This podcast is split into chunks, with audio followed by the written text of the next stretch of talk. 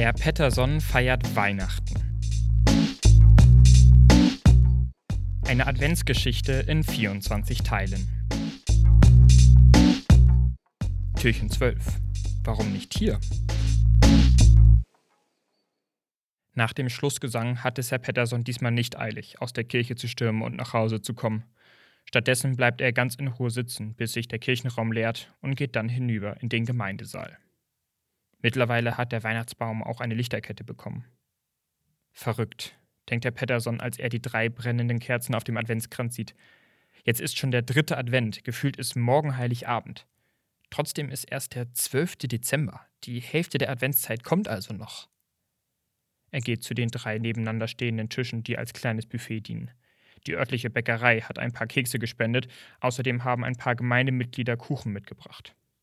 Herr Pettersson bedient sich und setzt sich dann an einen Tisch zu zwei Herren in seinem Alter.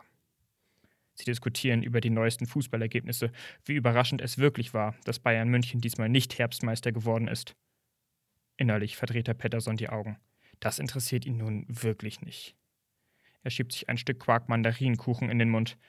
Hm, etwas trocken, denkt er. Schmeckt Ihnen der Kuchen? hört er auf einmal Frau Hansen fragen, die sich zu ihm an den Tisch setzt. Mm, ja, sehr lecker, sagt er noch mit halb vollem Mund. Na, zum Glück, antwortet Frau Hansen, den hab nämlich ich gebacken. Dann plaudern sie ein bisschen über das Krippenspiel, das Wetter, die Pläne für Weihnachten. Ach, diesmal sind die Kinder bei mir, da freue ich mich schon drauf. Endlich mal wieder Weihnachten zusammen feiern, sagt Frau Hansen. Wie feiern Sie? Herr Pettersson überlegt, ob er davon erzählen soll, dass er normalerweise immer allein feiert. Ach, warum lügen, denkt er sich. Ich würde gern mal wieder Weihnachten feiern, sagt er. Normalerweise mache ich das nicht. Seit Ilse nicht mehr da ist, hat das Fest seinen Reiz verloren. Lisbeth und Tobias kommen am ersten zum Kaffee trinken, aber das war's auch. Aber dieses Jahr hätte ich sie gern mal länger da. Ich will endlich mal wieder ein schönes Weihnachten haben. Frau Hansen schaut ihn überrascht an. Wie kommt's? Ja, wie kommt's? Herr Pettersson grübelt. So ganz weiß ich das auch nicht, sagt er schließlich. Es ist so still geworden in den letzten Jahren. Alle Tage sind gleich, ich habe nichts, worauf ich mich freuen kann. Deshalb versuche ich jetzt auch häufiger rauszukommen. Ach, deshalb helfen Sie auch beim Krippenspiel? fragt Frau Hansen. Herr Pettersson nickt. Es fühlt sich gut an, mal mit jemandem darüber zu reden, wie einsam er sich manchmal fühlt.